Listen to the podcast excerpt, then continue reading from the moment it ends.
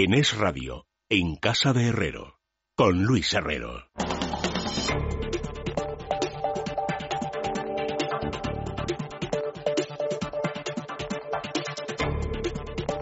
Son amigos las 9 y 7 minutos, 8 y 7 minutos en la Comunidad Canaria. Vamos a hablar de economía, vamos a hablar naturalmente de la situación de Grecia, pero vamos a hablar de economía.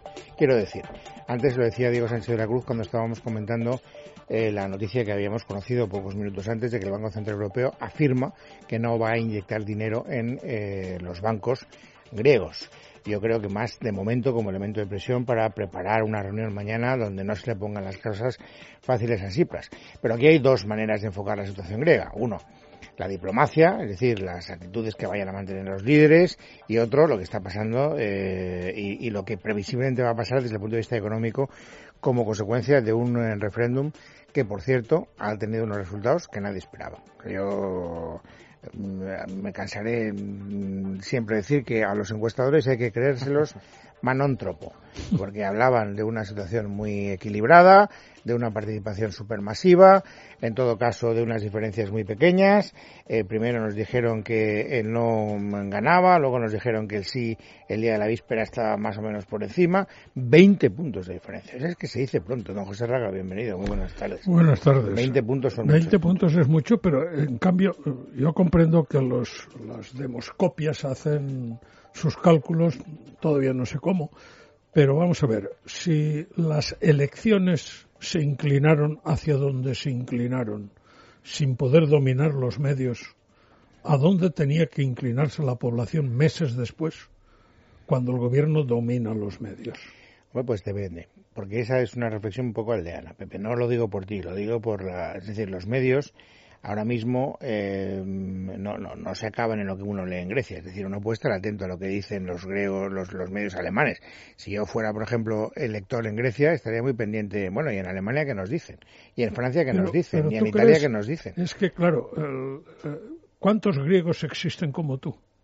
No, yo, no, gracias a Dios, no soy griego. No, no digo porque tenga nada en contra No, de ser griego. quiero no, no, no, pero quiero decir, el voto populista no está pendiente de qué se dice en Alemania. El voto populista va al populista y el populista les convenció. Y unos meses después les dice, tírense por un barranco y se tiran por el barranco. Se tiran por el barranco y esto es lo que a mí me preocupa del resultado del referéndum. Juan eh, Ramón Rayo, bienvenido, buenas tardes. ¿Qué tal? Buenas No solo los populistas que votaron a Tsipras en las No, últimas no, y, los elecciones. del- y los de la extrema derecha que Y- también es quieren decir, salirse es- del euro. ha habido más populistas Claro. en este referéndum que en las últimas elecciones, Claro. lo cual es una tendencia preocupante si lo queremos plantear desde ese punto de vista. En eso estamos de acuerdo. Sí, totalmente. Ahora mismo el, eh, decir, la troika está entre la espada del populismo y la pared del Grexit. Es decir, eh, si cede ante Siriza, obviamente se dará todavía más alas al populismo, porque cedes a un chantaje y eh, ceder a un chantaje equivale a, dar más alas a los chantajistas. Y si no, Grecia sale del euro. Y salir del euro, pues será sobre todo muy duro para los griegos, pero tampoco hay que eh, desdeñar las, las dudas y las incertidumbres que se pueden generar sobre la eurozona. De todas formas, ahora mismo eh, ya veremos qué sucede el miércoles, que será probablemente una de las fechas bastante decisivas, Porque es miércoles. eh, porque hay reunión del Eurogrupo. Mañana, martes. Eh, sí, pero el, el- perdón, reunión del Eurogrupo. El, el miércoles hay reunión del Banco Central Europeo para decidir si extienden o no la ELA. Hoy lo que ha hecho el Banco Pues ya nos han dicho que no. eh, no, bueno, si hay acuerdo si hay acuerdo mañana, el miércoles pueden extender la ELA. Ahora, como no hay todavía acuerdo, no la han extendido. De hecho, la han restringido porque han incrementado para que te presten, tú tienes que aportar un deuda pública, por ejemplo. Y dices, pues si la deuda pública son, tengo un título de deuda pública de 100.000 euros, el Banco Central Europeo te dice, te presto 70.000. Ahora, por un título de deuda pública de 100.000, pues a lo mejor prestan 60, 55. Es decir, han recortado el dinero que dan por cada garantía que se ofrece al Banco Central Europeo. Entonces, esta mañana sabíamos, el ministro de Economía griego, no Varoufakis, que es de- era de finanzas, sino el de Economía, ha dicho que eh, les queda liquidez a los bancos griegos hasta el viernes. Es decir, el viernes no podrán ni siquiera dar los 60 euros diarios del cajero. Y eh, ha salido el Banco Central Europeo diciendo que si mantenían los niveles de los créditos a la banca griega, ellos que calculan que tendrán hasta el miércoles, no hasta el viernes, sino hasta el miércoles. ¿Qué pasa? Les han apretado más las tuercas, con lo cual no es inverosímil que incluso mañana se termine la liquidez a los bancos griegos. Y obviamente eso significa que si mañana no llegan a un acuerdo, el miércoles el Banco Central Europeo no extenderá la ELA, sino que incluso la puede restringir más, y eso implica que se acabó la liquidez absolutamente para los griegos.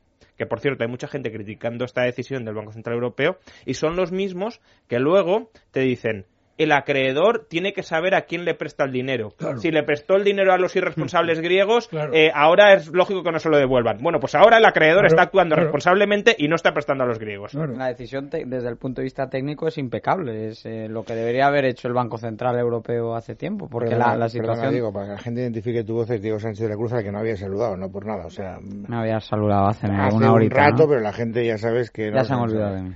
Ah, no, ¿qué, estabas contando? No, eh, volviendo al tema que eh, las, desde el punto de vista técnico, si la deuda está ya, de hecho, en una situación de impago con el Fondo Monetario, eh, la, respuesta lógica por parte del Banco Central Europeo es pasar a interpretar que ese colateral no puede servir ya como acceso a más y más liquidez. Entonces se confirma algo que en libre mercado apuntamos hace ahora dos semanas y le dimos el nombre del sándwich de Draghi.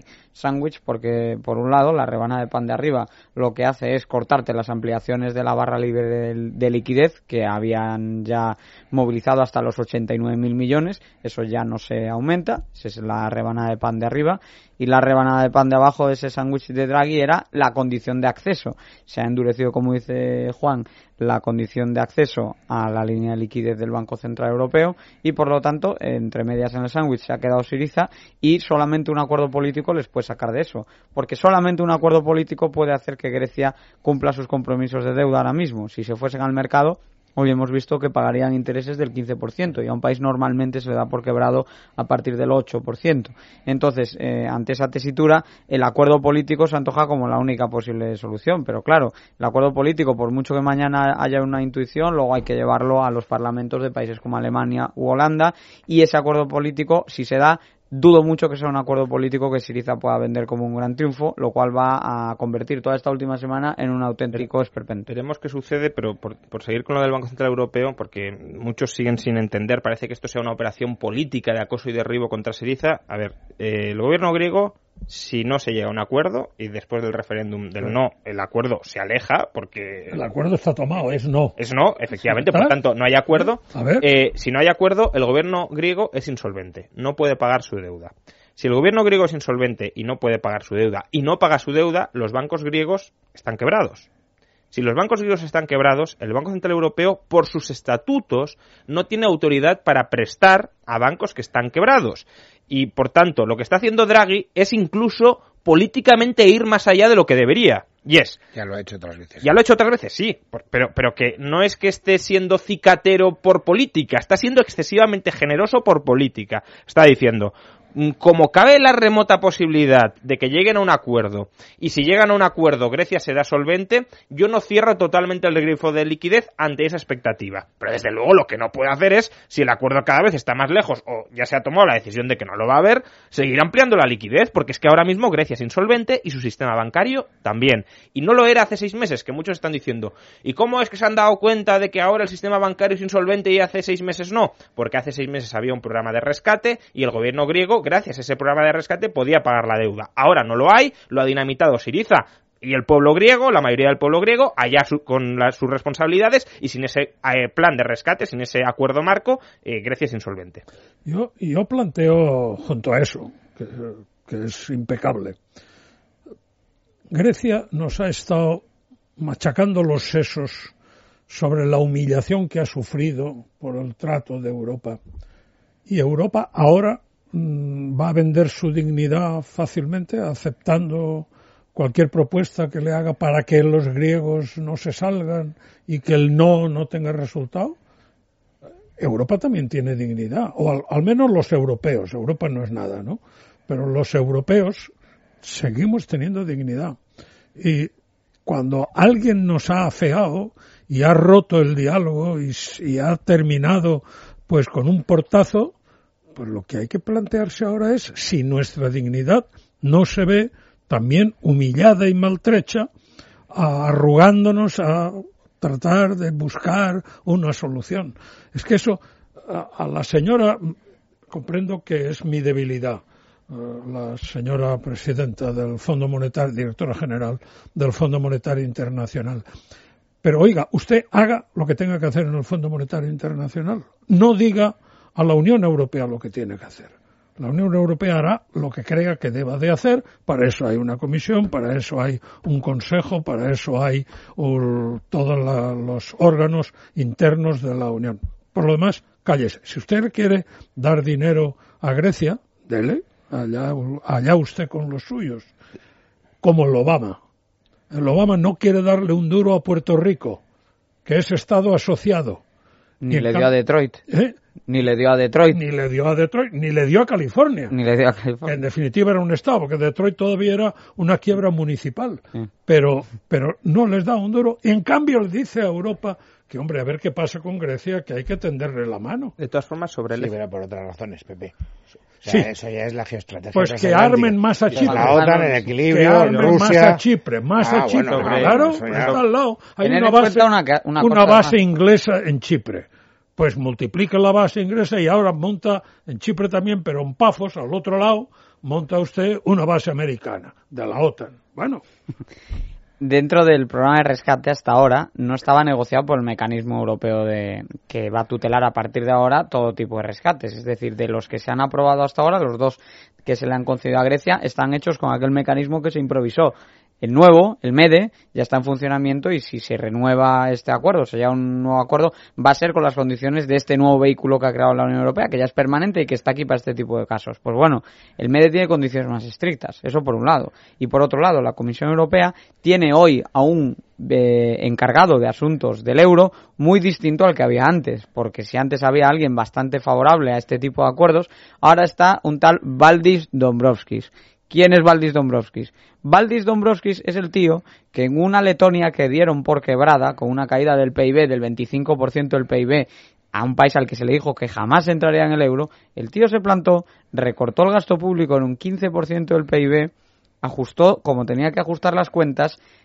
tomó un rescate y solamente necesitó el 55% del mismo, ni siquiera lo usó en su totalidad, y finalmente Letonia no solamente salió adelante con esa receta de austeridad y de libertad económica, sino que acabó entrando en el euro cumpliendo todos los criterios. Un país que ya digo se le daba por un auténtico solar al principio de la crisis financiera. Pues este tío es con el que se van a tener que sentar si quieren que la Comisión Europea ponga el dinero. O sea que no es solamente la variable Merkel, la variable eh, gobierno, sino que entre los tecnócratas las cosas han cambiado. Sí, lo que pasa es que los tecnócratas mandan lo que mandan en este tipo de situaciones. Te lo digo por lo que he podido ver durante algún tiempo allí. Al final, eh, este hombre tendrá unos criterios eh, por haber padecido en su propia carne determinadas disciplinas y sin embargo al final se tendrá que cuadrar y si Merkel dice por aquí, por aquí. Pero O sea, lo que sí es cierto es que la oposición a- al rescate no viene solo de Alemania, ni viene especialmente de Alemania. Los países más pequeños de Europa están siendo muy críticos con la gestión de, de Grecia. Hoy, por ejemplo, varios semanarios de Eslovenia eh, ya hablaban de la antigua República Europea de Grecia, como diciendo que ahí tienen la, ahí tienen la puerta. Y el ministro de Finanzas eslovaco básicamente está diciendo que hay que echarles porque no están cumpliendo las, las reglas. Por cierto, dentro de Alemania también son los socialistas alemanes los que están manteniendo de mo- momento un discurso al menos tan duro como el de Schäuble, diciendo que Grecia ha roto las reglas del euro y por tanto tiene Claro, que salir. claro. Eh, y eso es lo eso es lo básico que no se está entendiendo. Y luego, con respecto al FMI, eh, es verdad que el FMI dice lo de que hay que aplicar una quita a la deuda griega, etcétera, pero cuando se cita el informe del FMI se suele quedar ahí la gente y es importante que complementemos el por qué el FMI dice que Grecia necesita ahora una quita, porque si no parece que está dándole la razón a, a Tsipras. El FMI dice Grecia necesita ahora una quita porque la gestión en los últimos seis meses ha sido tan catastrófica que eh, hace seis meses se podía pagar la deuda. Yo tengo incluso dudas de que eso fuera así, pero ellos creen que hace seis meses se podía pagar la deuda y hoy es imposible. El gobierno de Siriza ha renunciado a los objetivos de superávit primario que permitían ir reduciendo la deuda, ha renunciado a las privatizaciones que permitían amortizar la deuda, ha, eh, generado incertidumbre sobre la economía, se ha hundido el crecimiento económico y eso dificulta el pago de la deuda y por tanto la gestión de estos últimos seis meses ha sido tan mala que mm, van a necesitar una quita para cumplir con los objetivos. Es que eso, es que eso, a mí, e- ese razonamiento eh, me parece muy bien de la señora, pero la cuestión es, ¿pero ha cambiado algo Grecia para que si usted hace una quita sí que vas a cumplir los va otra vez a, recuperar el crecimiento, va a empezar a cumplir con los compromisos, recortará el gasto público. No, si no va a hacer nada de eso. Si ya, Grecia ya tuvo una quita, que esto mucha gente claro, se olvida. Ya quitó una quita en, en 2012. Una quita del 75, equivalente al 75% de la, del valor de la deuda privada. ¿Qué pasó a partir de entonces? Que ha vuelto por donde estuvo. Es decir, la deuda pública sigue al mismo nivel que estaba. Eh, una quita del 75% sobre la deuda a manos privadas fue una quita de 100.000 millones de euros. Es decir, no estamos hablando de poca cosa. ¿Qué pasa? Que como una parte de la quita la sufrieron tus bancos, los tienes luego que recapitalizar, es decir, te has de volver a endeudar para recapitalizar a los bancos que, has eh, quebrado. Y luego que han seguido gastando y emitiendo deuda y por tanto, mm, eh, ¿se ha solucionado algo el problema de Grecia? Bueno, eh, hay algunos que creen que a finales de 2014 el problema estaba enderezado, que la economía griega empezaba a crecer, que volvía a llegar la inversión extranjera, que Grecia podía acceder a los mercados. Por cierto, esto, paréntesis, si Grecia ahora está como está y hace seis meses ya se hablaba del optimismo de la recuperación y del broteverdismo, tengamos en cuenta que a lo mejor otros países como España, que también están estupendamente ahora, en seis meses puedan revertir todo en lo que estábamos. Pero bueno, dice si hay un cambio de mayoría política. Por ejemplo, por ejemplo, o si se cierra... Es, lo que pasó en Grecia. efectivamente, o si se cierra, porque ¿por qué en Grecia estaba llegando el capital, etcétera? Porque había tal liquidez en el mundo que en algún sitio la tenían que aparcar. ¿Qué pasa si esa liquidez desaparece? Pues bueno, empiezan los problemas. Pero bueno, eh, el caso es ese, el caso es que eh, se está diciendo la culpa es de Nueva Democracia y del PASOK, totalmente cierto, pero no olvidemos que estos seis meses han sido desastrosos para Grecia en cualquier aspecto que lo midamos. Bueno, eh, hay, un par de cosas que no quiero que se nos queden fuera. En primer lugar, a propósito de eso de, los partidos políticos, ya sabéis que Cipras lo primero que ha hecho ha sido convocar una mesa de todos los partidos en Grecia y yo creo que mañana quiere acudir no en nombre mm, propio, sino con el resultado electoral, con una especie de posición mancomunada. Posición, y esta es la, la cuestión a la que quiero llegar, que según nos contaba Diego, hace un, hace un ratito en, el, en la parte informativa del programa, se parece milimétricamente a la posición que había puesto encima de la mesa la Comisión Europea antes de que convocara el referéndum el señor eh, Tsipras. Es decir, que volvemos a donde estábamos después de haber mm. convocado el referéndum. Eso es lo que está contando algún medio de comunicación en Grecia. ¿Esa sería para la Unión Europea, pregunto, suponiendo que esto sea tal cual, sería una posición aceptable? Para, vamos, vamos si yo fuera el que estuviera en la Unión Europea, ¿no? Es decir, ustedes ya no representan a nada. El pueblo ha hablado, como a ustedes les gusta, democracia directa. ¿Qué opina el pueblo? 60% que fuera. Pues 60. ¿Y ustedes qué me vienen no han votado que fuera, ha dicho que no acepten esas que condiciones. Que no aceptan las condiciones. Las condiciones que había planteado, que había aceptado su propio primer ministro. El pueblo responde diciendo que no. ¿A usted no le gusta la democracia directa? Entonces, no venga a hablarme porque la democracia directa me ha dicho que no las acepten. Es que además, a lo que se enfrenta, si es un problema de corto plazo, va a tener que recurrir a algún documento como partida. No puede empezar de repente un planteamiento completamente nuevo, que es una de las razones por las que hay mucha gente que le da mucha credibilidad a esta hipótesis de que el documento de partida es más o menos un sofrito de lo último que se manejó, de aquel documento de la Comisión Europea.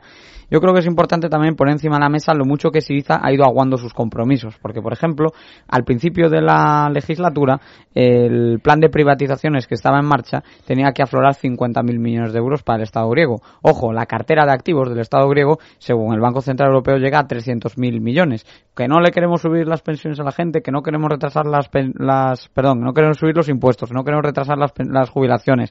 Bueno, pues si ese fuese el caso, tienen una importante cartera de activos públicos que les permitiría, aunque fuese temporalmente, evitar esos ajustes, que por otro lado son necesarios, desde luego en el caso de las pensiones, pero no, no han elegido esto. De los 50.000 millones, Luis, que tenían que ajustar, de los 50.000 millones que tenían que conseguir por la vía de las privatizaciones, solamente han conseguido 2.500, es decir, el 5%. Han cancelado el resto de los programas de venta de activos y, por otro lado, aunque llevan seis meses hablando de que van a sacar licencias de telefonía, van a sacar licencias de juego, van a sacar licencias de televisión, que es otra vía de usar, entre comillas, un activo público como sería a priori el espacio radioeléctrico, a favor para conseguir ingresos, no lo han hecho. Siguen volviendo mm, de un lado para otro y al final, cuando a ellos les preguntas cómo quieres basarte en el acuerdo, en qué quieres basar el acuerdo, el último borrador que ellos hicieron, no el que les hizo la comisión, era un 90% sablazos fiscales a todo tipo de tramos, todo tipo de impuestos, cotizaciones, IVA, IRPF, sociedades. Sí, pero tenemos que buscar una solución constructiva. Es decir, hoy han hablado Merkel y Hollande y han mandado un mensaje unívoco, muy genérico,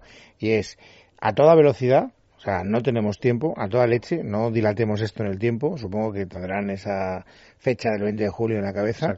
Y yo lo que quiero, lo que queremos, Merkel y Hollande juntitos en una rueda de prensa para que se vea que hay una posición conjunta, es una propuesta seria por parte de Grecia. Lo que yo os pregunto es, esa propuesta que ahora parece que Cipras, después de haber rechazado y de haber convocado un, un referéndum y eh, parece que es la que quiere abrazar, sería para Merkel y para Hollande una propuesta seria? Es que depende, desde luego la del referéndum, es que Tsipras no la puede proponer porque el pueblo le ha dicho que no. Eh, esa, no le, es decir, aunque él quisiera genéricamente esa, no la puede sacar adelante porque tiene un mandato claro y expreso del pueblo eh, en contra de eso. Por tanto, según ese procedimiento ni esa ni ninguna que fuera que fuera es que ahora que, no más restrictiva. en una ratonera. Sí, se ha atado las manos, se ha atado las manos y ha tirado la llave. Porque yo, yo comprendo, lo hemos criticado muchas veces aquí, las sonrisas y las palmaditas, que es que al que está en la comisión quiere llegar a un acuerdo y que, y que conste que hay un acuerdo, ¿no? Pero y que no haya más, se hable más de Grecia y que pasemos un tiempo de vacaciones. Pero la realidad, yo, que no soy, no estoy, Dios no me ha llamado a esos placeres de la alta política, lo que digo es, usted va a venir, no, primero sométalo al pueblo, y si el pueblo en referéndum le dice que sí que aprueba esa, entonces venga y la estudiaremos nosotros. Lo que yo me huelo es que, es que al, tipo de acuerdo al que pueden ir es, basándose en lo de la Comisión Europea, hacer una dilatación de plazos, eh, retrasarles más aún el pago de la deuda, que ya está muy retrasada, como hemos explicado 40 veces, eh, y que esa especie de mayor plazo, un efecto calendario que le, le permita vender una, un paquete relajado, sea la forma de encontrar en un punto medio por un lado, la voluntad de la Comisión Europea de seguirse ciñendo a ese tipo de acuerdo y por otro lado, el de Cipras de pues llegar a un acuerdo rápido, lo cual le obliga a basarse un poco en ese acuerdo, pero también lograr alguna concesión. Pero recordemos que mm, el referéndum se convocó no tanto porque no hubiese una quita, sino porque se pasaban o traspasaban líneas rojas que del, eh, programa. del programa, por ejemplo, retrasar la, la edad de jubilación. Eh, por tanto, si esas líneas se mantienen, no debería poder firmar un acuerdo, aunque incluya una reestructuración de la deuda. ese es un problema de él. ¿no? Sí, sí, de él. yo no, creo que Hollande y Merkel Claro, claro, pero, que si, eh, Cipras no puede decir que sí a ese acuerdo. Y si Cipras ablanda todavía más el acuerdo, Merkel y Hollande esperemos que digan que no, porque entonces sería una bajada de pantalones. El, nuevo ministro, de hecho, él dijo que si se hacía el referéndum es porque o se hacía el referéndum o tenía una rebelión interna en Siriza a Cipras. Entonces, eh, recordemos además, ya para terminar dos, dos cuestiones, una, eh, la reestructuración de la deuda se incluía ya en el plan de rescate de 2012, es decir, aunque lo quieran vender como una victoria, si se da, no es algo que no estuviese hablado. Lo que pasa que eh, el Eurogrupo siempre ha dicho, primero, acuerdo y luego hablemos de reestructuración. Sí, pero eso que te lo he oído decir muchas veces, no, la última vez, no, es así, es decir, vamos a ver, una cosa es llegar al acuerdo de que reestructuraremos la deuda y otra cosa es reestructurarla. Claro, reestructurar es fijar unos tipos de interés y unos plazos. No es lo mismo un interés ni un plazo. No, pero sí, pero que, que se va a que se iba a fijar alguno que sea más dilatado. claro, pero, pero no es lo mismo. El 10 años que 20 ni el 2% que el 14. no sabemos cuáles se iban a fijar. Entonces, pues por eso. Eh, es decir, el acuerdo era si se cumplen los objetivos, reestructuramos la deuda. Y segundo punto, que no hemos hablado de eso y, también quería hacer un comentario de la dimisión de Varoufakis. es decir, muchos medios, creo que casi todos en España, están interpretando la dimisión de Varoufakis como lo que ha dicho él, me quito de en medio, mm. eh, para facilitar las negociaciones. No digo que no sea así, porque desde luego ya hemos comentado muchas veces que Varoufakis era odiado en las reuniones del Eurogrupo por querer eh, adoctrinar al resto de ministros tratándolos de iletrados, pero hoy el Wall Street Journal eh, planteaba otra hipótesis que no es ni mucho menos descartable. Ayer algunos la estuvimos ya comentando y era bastante sorprendente. Ayer Varoufakis se desmarcó con unas declaraciones donde afirmaba que eh, bueno, pues que si el corralito se extendía, lo que haría el gobierno griego es emitir lo que hemos comentado aquí muchas veces, pagarés en euros, es decir, los dracmacones. Y por lo visto esto no ha sentado nada bien a Cipras, que ya lo ha tomado como el último de los desplantes del ministro y le ha pedido que se vaya, porque de hecho lo dijo Varoufakis y a las pocas horas ya estaba rectificando, como siempre, acusando a los periodistas de estar mal interpretando. Sí. Por lo tanto, una vez más, wait and see, ¿no? Es decir, Pretend and extend. Lo que, lo que eh, Cipras ha estado denunciando durante años, que eh, la Comisión Europea y Nueva Democracia o el PASOK solo estaban aparentando y extendiendo el plazo, es lo que llevan haciendo con él eh, permanentemente. Y solo un pronóstico, para saber hasta qué punto tengo que cambiar, digamos, mi mentalidad informativa. Mañana va a pasar algo que fije la mm, eh, dimensión del problema o mañana vamos a salir de la reunión del Eurogrupo eh, otra vez con alguna patada a seguir? No, yo creo que se seguirá hablando de generalidades, o sea, nos quedaremos en la hojarasca. Pero es que también, ¿qué puede hacer el Eurogrupo? ¿Puede empezar a diseñar un modelo él para planteárselo a Grecia? Hacer lo contrario de lo que ha hecho Cipras. Si yo fuera del Eurogrupo, esto que Vamos a ver, usted me ha marcado unas líneas rojas, ahora le marco yo las mías. Es decir, eh, mm, ni esto, ni esto, ni esto, ni esto, ni esto es negociable. ¿Seguimos hablando o no? Yo, no, yo creo que eso lo ha marcado. Yo creo que eso lo ha marcado. Otra cosa es que lo desmarque. No, lo, ha marcado, pero luego no lo ha cumplido. Mm, bueno, relativamente, es decir, el, el, IVA, la subida del IVA y el ajuste de las pensiones, eso ha estado en todas las propuestas. Y si lo quitara, desde luego sería una bajada de, de, pantalones. Mañana lo que habrá, como comentábamos antes, es reunión del Eurogrupo. Si mañana no hay un acercamiento de posturas, es muy complicado que el miércoles el Banco Central Europeo extienda eh, la ELA y es decir, el crédito de emergencia a la banca griega, y si no lo hace, esta semana es que los cajeros se quedan vacíos. Pero yo, el problema que veo al Eurogrupo es que se siente presionado por eso. Porque si no, el Banco Europeo no podrá. Pero oiga, ese es el problema de los griegos, no es el problema del, del Eurogrupo. El Eurogrupo, una respuesta muy fácil sería: mire, de momento no tengo tiempo para mirar esto, ya lo veremos más adelante. Hombre, usted ha querido perder el tiempo todas las veces que le da la gana. Le mando papeles y no se los mando. Cuando llega le digo que no, que es que es otro que no le he mandado porque me he equivocado al mandarlo. Mire, hoy no tengo yo tiempo. Y esta semana va a ser imposible porque nos vamos a Benicase. Yo sí creo ¿Eh? que mañana va a haber enjuague.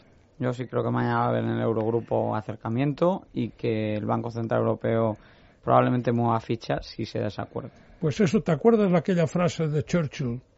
De cuando pierdes la guerra y además pierdes... Fue Chamberlain, yo creo, más que Churchill. Usted ha venido... Sí, pero contra Chamberlain, de Churchill contra Chamberlain. Sí. Ha venido, ha venido sin dignidad y tendremos la guerra. Y además pierde la guerra, pierde eh, la dignidad y la guerra. Por cierto, se han empezado a filtrar un poco los datos del acuerdo, o sea, del acuerdo, de la decisión del BCE el Bundesbank, como la semana pasada, ha pedido que se le retire completamente el crédito a los bancos griegos, no que se congele, y el Banco Central de Grecia había pedido 3.000 millones, que es lo que necesitan para seguir operando, y lo han rechazado. Por tanto, tienen un agujero de 3.000 millones de euros. Señores, mañana más. Gracias, don José. Gracias. Eh, Juan Ramón, Diego, hasta mañana. Gracias, Luis. Las 10 menos 25 minutos eh, no podemos poner a Grecia como ejemplo ni de excelencia ni de superación, pero la Fundación Telefónica tiene su propio modelo. Sí, ya lo sabéis, Teresa Perales, nadadora paralímpica, ganadora de nada más y nada menos que 22 medallas y eso que solamente tiene 19 años. Teresa perdió la movilidad en las piernas y en solamente dos años empezó a competir y a ganar desde un principio. Ella, Teresa Perales, es la primera embajadora y la nueva imagen de la Fundación Telefónica. ¿Por qué? Porque entre otras cosas representa la superación, el compromiso, el espíritu emprendedor y la visión de futuro. Son los mismos valores que comparte con esta la Fundación Telefónica y por eso durante los dos próximos años eh, Teresa Perales va a apoyar las iniciativas de la Fundación en el ámbito social y cultural y además la deportista va a colaborar en los proyectos vinculados a la innovación educativa, la empleabilidad y el voluntariado. Si se han quedado con más ganas de conocer a realmente quién es esa persona, Teresa Perales, pueden entrar en teresaperales.fundaciontelefónica.com y descubrir su figura.